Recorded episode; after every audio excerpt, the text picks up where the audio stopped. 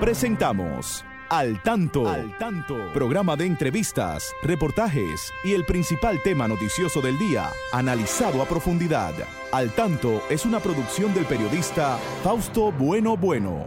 La victoria de la razón no es más que la victoria de los que razonan. Quien calla ante la injusticia es tan injusto como quien la comete.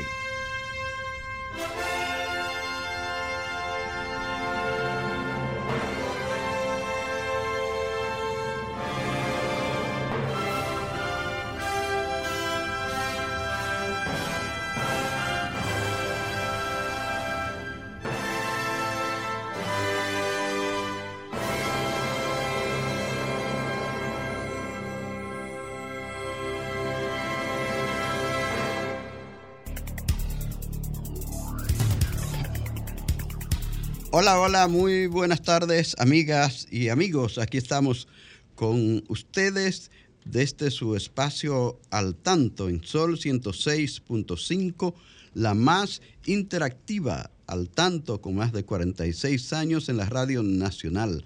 Les llevamos cada sábado las noticias de más interés tanto en el orden nacional como internacional.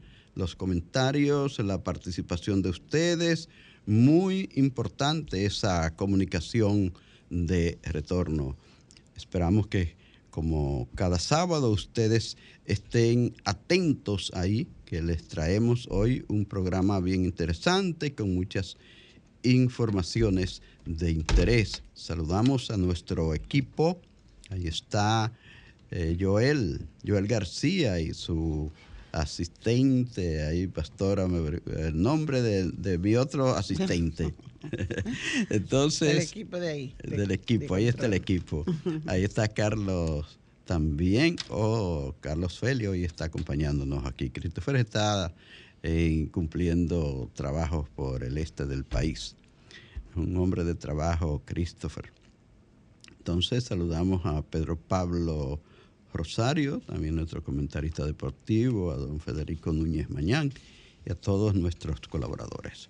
Aquí, como siempre, a mi lado, la licenciada Pastora Reyes, a quien damos las buenas tardes. Adelante, Pastora, muy buenas tardes. Muy buenas tardes, Fausto, y muy buenas tardes a ustedes, amigos y amigas, que cada sábado están con nosotros acompañándonos en este su espacio al tanto desde aquí, desde el Distrito Nacional, desde la, capital de la, República, Dominicana, Santo Domingo de Guzmán. Desde la 106.5 Sol muy bien, Fausto, pues hoy es un sábado muy interesante. Muy caliente. Y muy especial para, ¿sabe? Para la feligresía católica, Fausto. Sí. Hoy es 13 de mayo, oh, Día de la Virgen de Fátima. El 13 de mayo en Coba de Iría, bajo, de los, cielos, la Virgen, María. Recuerdo los pastorcitos le presentó. recuerdo los cantos de mayo. Ya no cantan las flores ya en nuestros campos, ya, no, no cantan las flores de mayo. Se cantan de, de, otra forma. Nosotros nos acostumbramos a que ellos cantan aquella presentación de flores, pero nada, la Virgen sigue protegiéndonos a todos y sobre todo a nuestro país, Fausto. La Virgen nos protege en la advocación de la Virgen de la Alta Gracia. Entonces, pues nada, tenemos muchas informaciones, Fausto. También tenemos que felicitar, ¿sabes, Fausto? A las enfermeras. A las que ayer era el día de la, de la enfermería. Sí. Eh, un saludo muy especial para nuestra querida Chabela, Isabel Betance, ¿verdad? Ella es una excelente enfermera, muy dedicada a su trabajo. Entonces, pues... Agradecer también, pastora, a José Figueroa, ese gran amigo periodista, que nos invitó a participar en ese reconocido, este merecido homenaje a René del Risco y Bermúdez en Casa de Teatro. Importante recordar a ese gran eh, escritor dominicano, poeta, cuentista, publicista. Murió muy joven, a los 35 años René del Risco y. Pero dejó una gran producción literaria, Fausto. Sí, así es. Así es que gracias a José Figueroa, que ha tenido la atención de invitarnos y muy interesante. Y sobre todo reconocer, ¿verdad?, que eh, su disposición de mantener viva la memoria de este gran hombre dominicano, René del Risco Bermúdez. También hay que tener viva la memoria en el país del gran doctor José Francisco Peña Gómez. Cumplió 25 años de su partida y ahí está todavía el doctor Peña Gómez con sus ideas, huyendo entre los dominicanos, con sus ideas, con sus grandes eh, discursos, con sus grandes eh, presentaciones en el mundo. Vamos, en el curso del espacio. Y como parte de la historia también, Fausto reciente, eh, se debe siempre tener presente y, reflexionar sobre su pensamiento, porque puede caerse en lo que se ha sucedido con otros grandes luchadores de la patria, que no aparecen en nuestros textos y tampoco se le se le toma en cuenta, ¿verdad? No se analizan sus pensamientos para mantener. Vamos a ver, vamos a ver más adelante cómo nuestra gente recuerda a ese gran líder de masa que fue el doctor José Francisco Peña Gómez. Bueno, vamos a una pausa breve para venir con las noticias y los comentarios. Y ahora, al tanto en las noticias.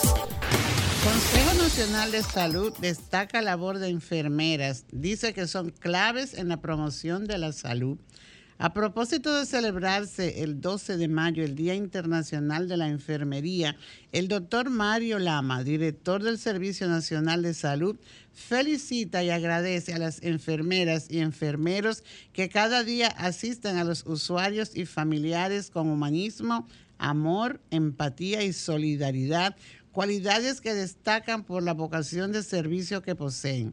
Mientras la directora de cuidados de enfermería del Servicio Nacional de Salud Ilma Vilma de Yanira Galán resaltó el rol del referido personal en la atención y acompañamiento para lograr el bienestar del paciente.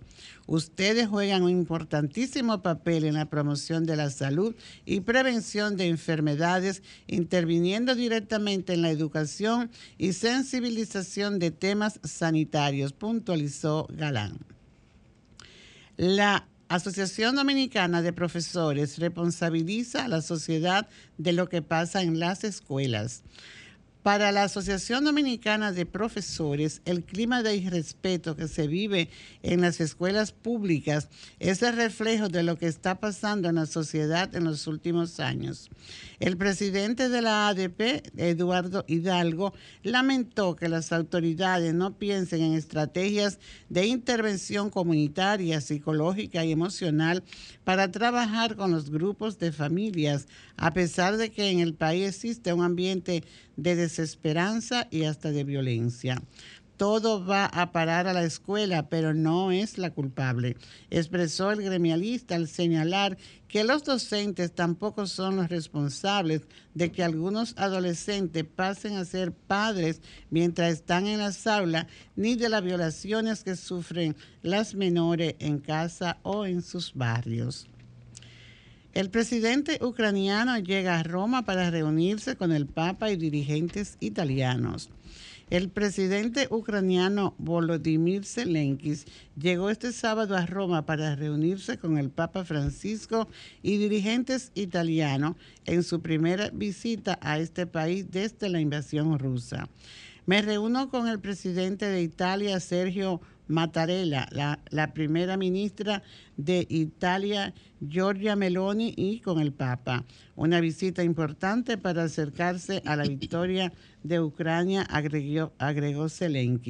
En cuanto al Papa, se trata del primer encuentro entre Zelensky y Francisco desde el inicio de la guerra. El sumo pontífice argentino no ha cesado en pedir por la paz desde que se comenzó el conflicto y hace dos semanas recibió en el Palacio Apostólico en el Vaticano al primer ministro de Ucrania.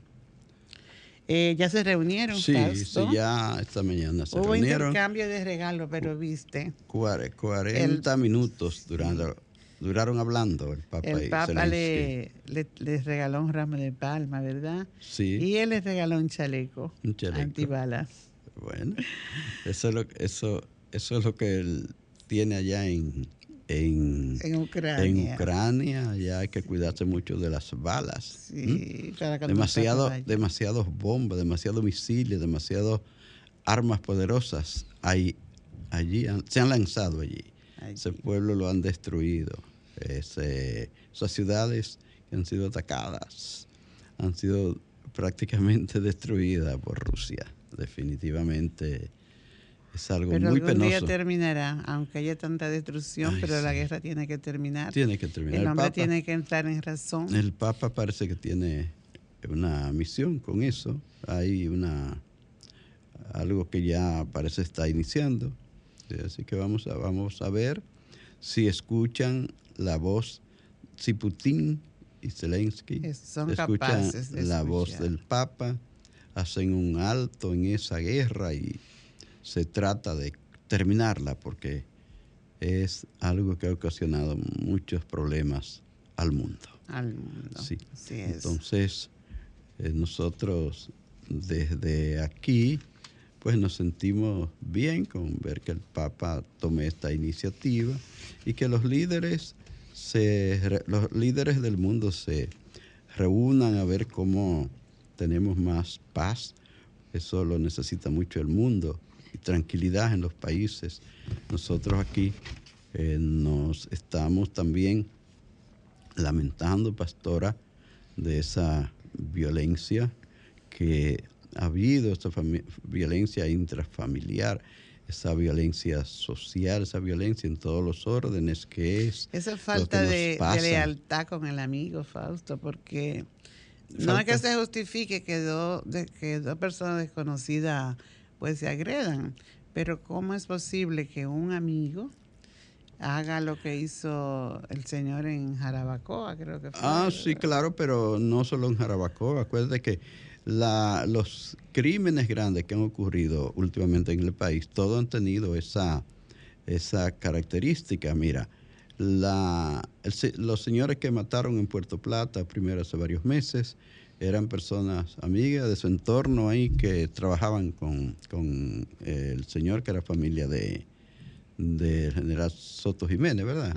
Eh, igual los que mataron hace poco en una finca contigua, allá, allá mismo, ese fue, eso fue en el, eso es en Heterondo, en ese distrito municipal que pertenece precisamente a la Isabela, creo que a la Isabela que pertenece Romer. Entonces, ese, ese distrito municipal que es Terondo, y allí también ocurrió otro crimen eh, ejecutado por personas que estaban eh, laborando en esa, en esa finca, en esa empresa. Entonces, lo de La Vega, que ese señor... Lo sucedido en Santiago. También, con, el, con, el, niño, la muerte del niño saben que fue un amigo de, de, muy cercano de su padre, que quería hacerle, le, tendió una trampa para eh, quedarse con su dinero y eh, esperarlo en el camino, sabiendo que venía de, del extranjero y que traía dinero, quería quitarle su dinero y como que se le fue la mano y tiraron y mataron, que resultó muerto un niño. Entonces, este de Jarabacoa, de la Vega de Buenavista, de Jarabacoa, creo que así se llama el distrito municipal ese, eh, se, ocurrió también a manos de un amigo de todos los días. Incluso él estaba ayudando a buscar eh, a esa persona que estaba desaparecida hacía unos días ya. Entonces, hay que cuidarse con eso, señores, con la gente de su entorno, con la gente que le sirve, con la gente que está cerca de usted. Usted que tiene intereses, que tiene cosas que puedan interesarles a otros. Pues una llamada. Una llamada, sí. hola, buenas tardes, que me habla desde dónde, adelante. Piña de aquí de Jaina, Fausto. Muy bien, señor Piña, adelante con su inquietud. Fausto, que yo lo estoy oyendo a usted y yo me estoy preguntando qué es lo que está sucediendo con la sociedad de hoy, porque cuando yo era cuando yo era muchacho en los años 80, usted podía tener 3 millones de pesos y yo tener 200 y eso a mí no me daba ni frío ni calor. Y ahora se ha armado un problema que el que tiene dinero ya tiene un problema grande arriba ya porque ya dije que hay que salirlo a matar de una vez. Cuando yo era muchacho eso no se usaba. Lo sigo escuchando. Muy peligroso, eso sí. Gracias, Piña, desde Jaina. Si usted quiere opinar sobre este tema, puede llamar al 809-540-165, también al 1-809-210-65. No teman en llamarnos, esto es un espacio abierto para que el que quiera opinar lo haga, lo haga en libertad. Eso que dice el señor Piña de qué es lo que pasa es algo que, mm, que vimos en la información donde habla el señor Hidalgo de la ADP. De la ADP Hay una descomposición realmente en la sociedad y va a la escuela. Y, y, ahí está todo lo que vemos en las escuelas, el informe que salió, que hablaremos más adelante. Realmente ahí llegan, eh, como dice por ahí, mansos y cimarrones también, ¿verdad? Entonces la escuela hay una descomposición interna. Tenemos otra llamada. Sí, hola, buenas tardes. ¿Quién me habla desde dónde? Buenas, le habla José Luis Pineda, de acá, de la Federico Velázquez. Adelante, Federico Velázquez, en, mejoramiento social por ahí. Así mismo es. Adelante. Eh, yo asisto a la Fundación de Ciegos y yo me hago una pregunta. ¿Qué es lo que tenemos que hacer para que la basura la recojan a tiempo ahí y el agua sucia de las calles? Le digo porque yo tengo que pasar a diario por ahí y es para mí que puedo ver es un verdadero problema. Entonces, si hay una institución que da formación a personas con una discapacidad, apoyando ahí por lo menos con la basura, con, quitar los hoyos para que puedan caminar bien esos no videntes, esa es una preocupación que yo tengo. Gracias por su inquietud, es una preocupación de todos. Sí, porque si trabajamos por una, por una sociedad inclusiva, Fausto, sí. ese es un aspecto muy importante que las autoridades deben tomar en cuenta porque no se le puede limitar eh, la movilidad al ciudadano y sobre todo al ciudadano que es usuario del bastón blanco o, de, la silla, de, rueda, que por ahí precisamente de todos, ¿verdad? Pero eh, específicamente este ciudadano que tiene derecho a, transitar y que hace un esfuerzo por ser una persona independiente y una persona útil. Entonces, por eso es que muchas veces somos nosotros los videntes o, los llamados que no tenemos condiciones de discapacidad, eh, que le limitamos su, su, desenvolvimiento, su superación a estos ciudadanos. Es cierto, cuando hacen esos vertederos sobre las aceras, eh, tiene una persona eh, usuaria de batón que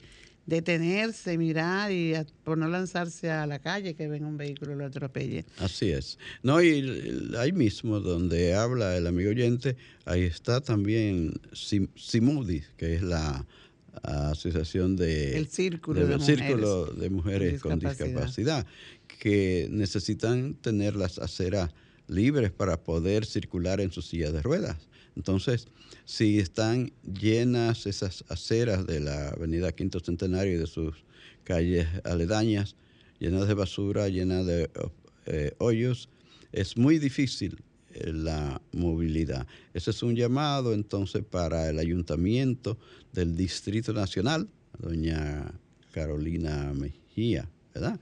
Y su equipo. Así es que que les llegue desde aquí ese llamado que hace ese eh, amigo oyente, que dice que parece que él trabaja en la Fundación Dominicana de Ciegos. Asiste a la Fundación una Dominicana de Ciegos. institución que eh, trabaja para las personas ciegas también del país.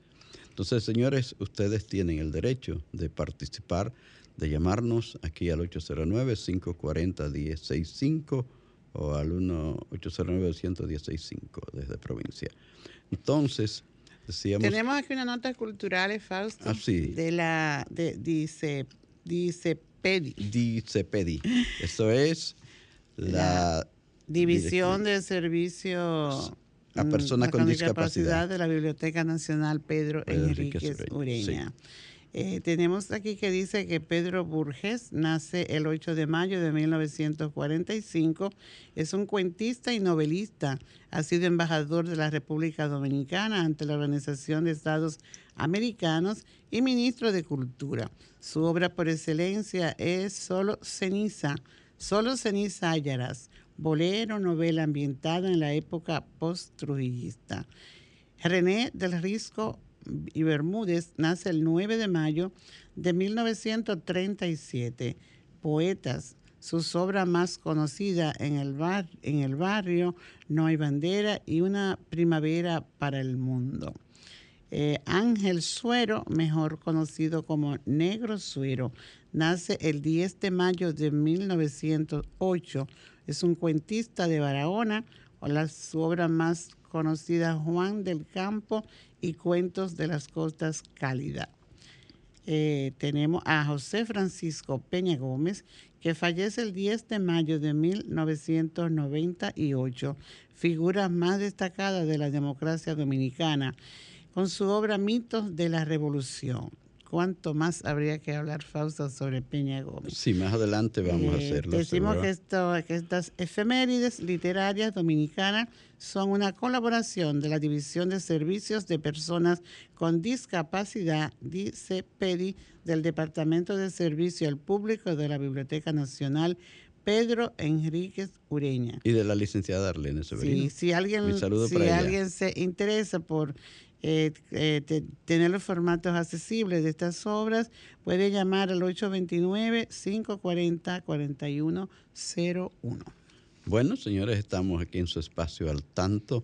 Estamos en tiempo de... Eh, también falta en este espacio de, la, de notas culturales. Invitamos a nuestros amigos eh, para que pasen por la biblioteca Hermano Solano y puedan adquirir el libro Valor de la Solidaridad. Ah, la librería Historia de la y de educación a la persona ciega en República Dominicana. Muy bien, Tenemos aquí una llamada, Fausto. Sí. Hola, buenas tardes. Hola, buenas tardes. Sí, buenas. ¿Quién me habla desde dónde? ¿Cómo están ustedes, distinguidos? Bien, ¿con quién hablamos? Me habla Rafael Torres, desde la ciudad de La Vega. Oh, ese es mi pueblo. La, Vega, la ciudad olímpica de La Vega. Adelante. Sí, carnavalesca. Así mismo, adelante con su inquietud. Sí, mire, la inquietud mía es la siguiente.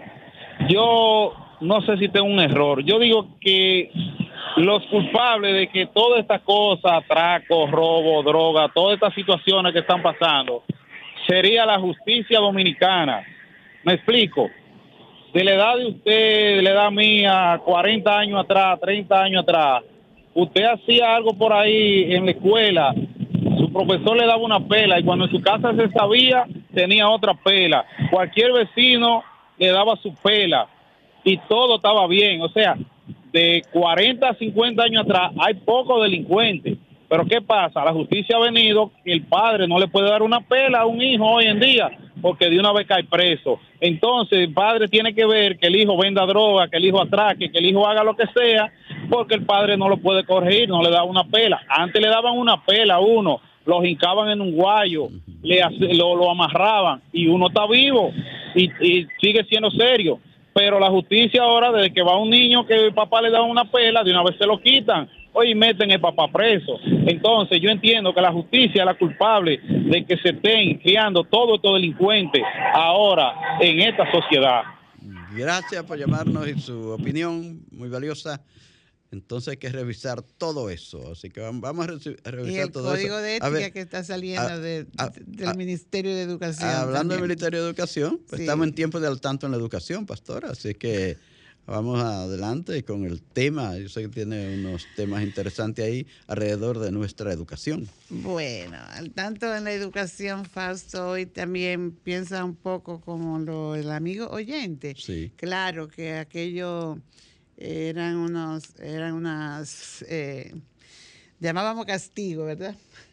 Eran una regla para la formación un poco fuerte para, lo, para quien la aplicaba y quien la recibía. Pero bueno, realmente hay resultados. Hoy en día, pues ya para el próximo año escolar, el Ministerio de Educación va a poner en vigencia un código de ética que ha entrado un poco en contradicción también con los lineamientos de la ADP, pero hasta dónde vamos a ver. Yo, particularmente, yo siento como que se le, se le da mucha... Eh, se le conceden varias cosas a los estudiantes en esto, eh, que que no le permitirán mucha corrección de parte de los docentes. Tenemos una llamada aquí. Eh, hola, buenas tardes. ¿Quién me habla desde dónde? Al tanto. Al tanto, buenas tardes. ¿Con quién hablamos? Sí, con Juan Méndez. Ah, ¿dónde usted está? ¿Dónde, ¿Desde dónde me habla? Desde aquí, Santo Domingo Este. Ah, Santo Domingo Este, el pueblo de Manuel Jiménez. Así mismo es. Adelante, señor. Pues sí, es como decía el, el, oyente ahora mismo. Antes uno se encontraba un, lápiz y tenía que decirle a su papá cuando llegaba ese lápiz, ¿a dónde está encontró ese lápiz? Es tanto. Gracias, señor, gracias. Sí, es verdad. Los padres estaban más pendientes. Yo creo que hoy eh, la vida que llevamos tan rápida, tan llena de compromisos, de tanto trabajo, hace que los padres nos descuidemos y entonces cuando los padres nos descuidamos hay muchos problemas con los hijos. Adelante, pastora. Sí, Fausto. Este código de, ética que presentó el ministerio recientemente eh, tiene como propósito regularizar la relación entre el personal docente, administrativo, con los estudiantes. Entonces hay una serie de señalamientos que deben tomarse en cuenta y se creará para todo esto una, una comisión de ética en, en cada centro. Eh, debe estar integrado, creo que por el director, el orientador, eh, un representante de los padres. Y, pero entonces, fíjate, eh, se dan muchos casos en las escuelas actualmente de los estudiantes que van con su mochila y, bueno, y en su mochila es algo privado, ¿verdad? Pero tomando en cuenta el ambiente que hay en las escuelas, debiera del código, me parece a mí, en mi opinión, de flexibilizar más y apoyar un poco más al maestro, que le permita eh, a ese grupo de estudiantes que tiene ahí en el aula a primera hora, porque si hay cambio de docente, saber qué tiene el estudiante ahí, de alguna, buscar algunas estrategias que no molesten, que no inquieten al docente, al, estudiante y que le permitan al docente participar en las correcciones que pueda hacerle a, su muchacho, a su, a su alumno. Pero ese código, pues, hace cierta, pone cierta, yo diría, distancia entre el, docente y el estudiante. Por ejemplo, en la hora de, de recreo, pues no se puede mantener una eh, cierto acercamiento con, el, con el estudiante. El, debe también tener ese, como ese respeto por lo que dice, precisa, exactamente dice aquí. Hay, eh, dice, los lineamientos éticos del código apuntan a algunas obligaciones para el personal de la escuela, entre ellas que en el uso de las herramientas digitales con fines formativos, el docente no puede relacionarse de forma individual en los encuentros virtuales. Los docentes y cuerpo administrativo deben también vestir formalmente y la policía escolar y el personal de seguridad ha de mantener un comportamiento coherente con los lineamientos éticos que rige el código en el funcionamiento de los, de los centros educativos prohíbe a docentes administrativos acciones violentas de cualquier índole contra los estudiantes. No admite por parte del docente el uso de calificativos que inciten a la discriminación contra el escolar y prohíbe cualquier tipo de acoso y de soborno. En eso estamos de acuerdo. No se puede estar calificando y poniéndole sobrenombre a un estudiante, eh, quizá por el color o por alguna condición que tenga. Eh, tienen su nombre cada uno y, tiene que respetarse. Pero yo creo que debe haber una, un vínculo de, en que entren en, confianza un poco, porque eh, muchas veces el estudiante trae problemas del hogar por falta de confianza con su, con su madre, con su padre, hasta con su hermano mayor, y entonces encuentra un apoyo en el docente que le puede ayudar, que, que le puede orientar. Muy bien que existe el, psicólogo y que existe el orientador en quien el docente debe hacer un reporte para que ayuden a este muchacho, Pero si analizamos, aquí no tenemos este tiempo de hacer eso, lo del código, yo siento que son unas normas como muy estrictas y que no dejan ver esa confianza porque, por ejemplo, a mí me, me gustaba mucho comunicarme con mis maestros de una forma de ayuda y de apoyo ante cualquier situación que se pueda tener. Y si eso se da también en los pequeños, ¿qué más nos puede, dar en los adolescentes?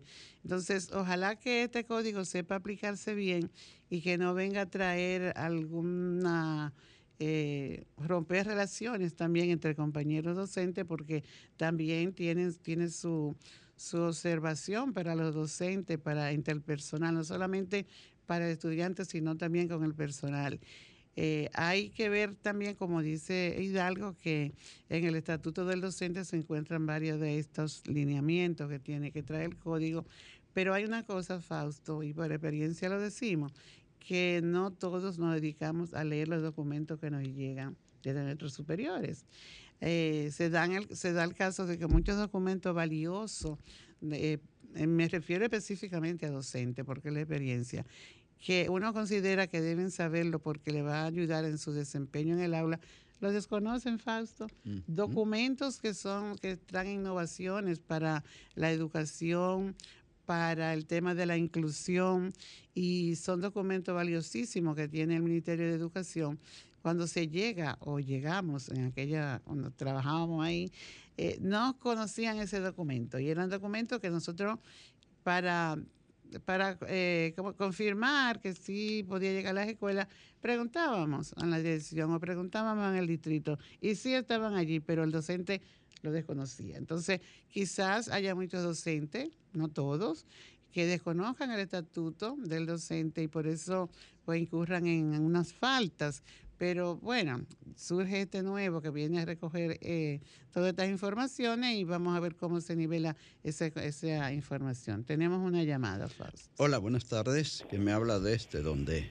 Buenas tardes, le habla la profe de la zona oriental. Ah, muchas gracias por estar al tanto, siempre. No, yo escuchando a doña Pastora, que siempre me es mi referente, porque doña Pastora es el prototipo, no, no quiero que se sienta mal, doña Pastora, pero usted es el prototipo del maestro que debe ser, de verdad, con honestidad. Entonces es verdad lo que usted dice, a veces adolecemos, el problema es que nosotros no queremos ponernos como en el tono. Yo digo, yo le digo allá en la escuela, yo le digo, los maestros tenemos que ponernos en el tren, y si no nos ponemos en el tren, tenemos que ponernos en el andén del tren. Porque, por ejemplo, mire, eso es lo que dice, el, por ejemplo, esa, esa parte de la ética muchos están en el manual de convivencia. Sí. Ahora, yo hay cosas que yo no la comparto y es el problema, por ejemplo, de la parte de la religión. Ahí yo no estoy de acuerdo. Porque, por ejemplo, yo estoy en un barrio que es muy vulnerable y a mí me ha dado un resultado esencial el leído de la Biblia. Yo he amansado a mi gente con eso. Pero no sé, vamos a ver qué pasará. Vamos a ver qué puede pasar. Exactamente. Nos a leer, a leer, a, leer y analizar. Y a demenuzar todo lo que tenemos ahí. No nada más quejarnos, porque tú sabes que nosotros tenemos esa, esa regla, el quejado y el quejado y el quejado. Pero en el quejado, pues veremos tanto, un maravilloso tiempo en vez de aprovecharlo. Que pase buenas tardes y muchas gracias. Gracias, a usted, profesora. Muchas gracias. Bueno. Es muy interesante todo este tema, quizá lo abordemos más adelante, vamos a hacer la pausa que nos toca a esta hora, estamos un poco ya pasado, así que vamos donde Romer ahora.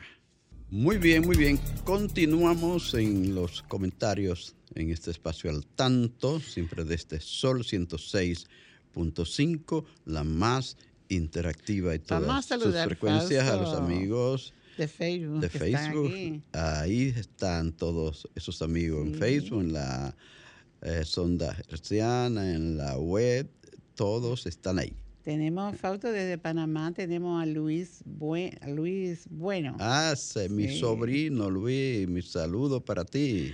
Igual tenemos desde San Francisco de Macorís a la distinguida profesora Luxemburgo Rosa López y su demás eh, familia de docentes. Ah, eh, saludo para Isabel Parra en la ciudad Corazón, Santiago ah, de los Caballeros. En la Hidalga de los 30 Caballeros. Eh, Rosana Bueno, Melingue de Estados Unidos. Melania Bueno, ¿verdad? Y Esmeira y Carmen de Ciudad de Cancino Segundo. Eh, también está con nosotros Gabriela Cabrera, está con nosotros Marisa Guerrero. Gabriela Cabrera desde Navarrete. Ajá. Eh, Madeline Félix y Carmen Angelina Reyes está con nosotros. Es un placer tenerte, Angelina y muchos más amigos de Facebook Falso, eh, profesora Hilda, Tomás Manuel y doña Gladys siempre son, ha sido oyente de Alta. Luis Felipe Bueno Monte y Ana Rosa están ahí siempre en la web. Gracias por sintonizarnos y los que estén ahí, que quieran hacer alguna eh, pregunta, ah, puedan tener alguna idea que expresar, les decimos que pueden marcar el 809-540-165 o 1-809-200-165 de esta provincia. Eh, son nuestras líneas directas aquí en la, eh, la emisora Sol 106.5 y en su programa Al Tanto. Pastora, decíamos que había que recordar a un gran ser humano, a un gran hombre, que fue el líder popular más, más fogoso, más conocido de la República Dominicana. Se trata del doctor José Francisco Peña Gómez, que cumplió 25 años de fallecido. Eh, el doctor José Francisco Peña Gómez, este día 10 de mayo eh, un líder que a pesar, a pesar de toda la discriminación a la que fue sometido desde su nacimiento, porque Peña Gómez fue, fue eh, quedó vivo como un milagro del Señor, porque lo dejaron mm, botado en una montaña cuando tenía apenas meses, a él y a su hermano, por aquella persecución grande que hubo en 1937 por parte de la tiranía de Trujillo contra los haitianos y la gente negra, la gente de color. Y él explicaba que sus padres eran personas de color y que como eh, no es verdad, como dice la gente, que eran haitianos, sino que eran dominicanos, que eran de colores, se sintieron eh, amenazados y se asustaron y cruzaron la frontera y se quedaron allí.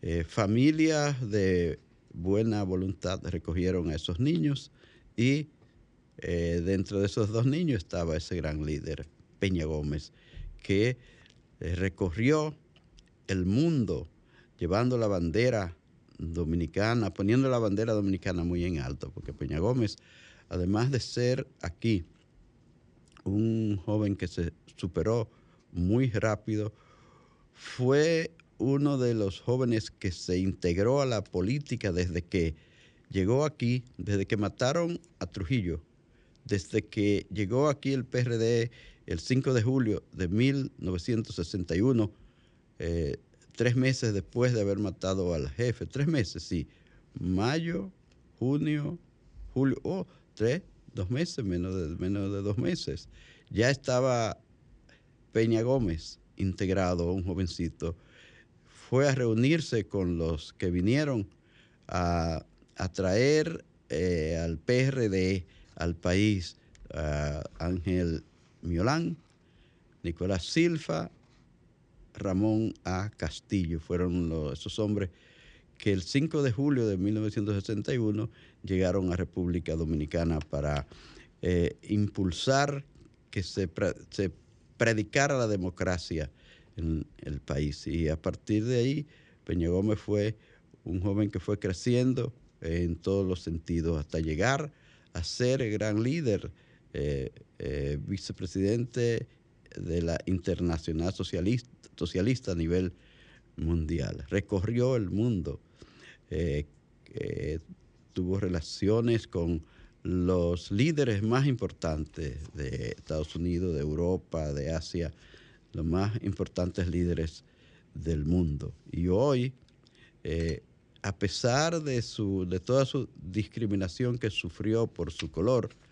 y porque era un hombre que no tenía, eh, que no echaba para atrás cuando tenía que luchar por los intereses de su pueblo, pues mucha gente le temía y por eso eh, hubo tantas dificultades para que él llegara al poder. Él fue candidato tres veces a la presidencia de la República. En su última, en las elecciones del 94, de 1994, ustedes saben que hubo un gran fraude y que no quiso lanzar al pueblo a la calle para evitar un derramamiento de sangre, como mucha gente quería. Y en las elecciones de 96, él, ganó esas elecciones, mm, ganó esa, esa primera vuelta con el 47% de los votos en contra de Leonel Fernández, casi 300 mil votos por encima. Entonces, en la segunda vuelta pues ya ustedes saben lo que pasó. Se alió eh, su enemigo permanente, que era Balaguer, y Juan Bosch, se, aliaron para eh, que no pasara el doctor Peña Gómez, porque también ellos estaban de acuerdo con los sectores de que siempre adversaban al doctor Peña Gómez y no lo querían dejar pasar como presidente. Sin embargo, él llevó a la presidencia a varios líderes, luchó para que Juan Bosch fuera presidente, luchó para que Antonio Guzmán fuera presidente, para que Jorge Blanco también lo fuera. Sin embargo, a él siempre se le frustraron esos, esos planes porque eh, precisamente no, eh, no era del agrado de mucha gente poderosa en el país. Hay algunas razones que se dicen ahí, pastora, por la que Peña Gómez no llegó a ser presidente, ¿verdad? Sí, aquí se señalan algunas causas, ¿verdad? Eh, que impidieron alcanzar la presidencia de la República. Pero te digo, Fausto, que el que tiene un verdadero sentido nacionalista, claro, que ser presidente eh, es importante porque conduce, ¿verdad? Como decía el mismo Peña, conduce el rebaño, pero se aporta y nosotros tenemos un gran legado de que nos dejó nuestro líder, nuestro líder de masa, eh, José Francisco Peña Gómez. El que no fuera presidente no le ha restado para nada sus ideas. Estaba por encima de todo eso. Encima por todo eso. Y se señalan aquí algunas causas que hablan de sus orígenes humildes eh, los fraudes electorales, como tú has dicho, que fue víctima en el 94, las presiones impuestas por las clases dominantes, la oligarquía que no aceptaba el advenimiento de un nuevo líder al podio presidencial. También se habla del apoyo internacional con que contaba el extinto líder, que era pánico a nivel de, de la clase dominante. Eh, la negación rotunda de la clase dominante se repite, ¿verdad?, al abrir las puertas al nuevo orden ideológico que se venía desarrollando en el mundo. Este, hay también el pacto por la democracia, que aún siendo un logro para la democracia y creó una reforma constitucional profunda, repercutió luego en su propio, eh, propio ideólogo. Eh, rencillas histórica entre el doctor Peña Gómez y su otro líder que no lograron curarse nunca, ¿verdad? Eso iba muy profundo. Y también igual como al final de su muerte, a destiempo, en la carrera por la vida le arrebató la oportunidad de ascender en el año 2000. Sabemos que eh, estuvo cerquita su muerte de las elecciones para de un proceso electoral que se iba que íbamos a vivir. Eh, Peña Gómez hizo, eh, se, ha, se está como yo te diría construyendo un ideario de, de del doctor José Francisco Peña Gómez, y a mí me impactan mucho unas frases pronunciadas por él, que dice, donde dice, un líder no puede tener resentimiento ni rencor anidado en el fondo de su corazón. Tiene que ser bondadoso como el buen padre de familia que recibe en el seno del hogar al hijo descarreado que salió y volvió. Dice también, ni el destierro ni el silencio forzado de la voz de un hombre bastan para suprimir los principios que defiende. Eh, eh, hablaba también eh, Peña Gómez que la paciencia y la perseverancia son dos virtudes imprescindibles en cualquier político que aspire a envolverse en la vestidura del éxito. Nos decía que los dirigentes podemos errar, pero las masas nunca se equivocan. Ellas son la fuente de nuestras orientaciones y de nuestro destino. Cada país debe ser libre de coger su forma de gobierno, siempre que no ponga en peligro con ello la seguridad de todos. Y repite un mensaje al líder. El líder no es solo el que administra un grupo humano cualquiera, sino el que sabe conducirlo y enderezar sus torcidas sendas. Son muchas las expresiones que nos dejó nuestro líder, José Francisco Peña Gómez. Qué lástima que el tiempo se nos termina, Fausto.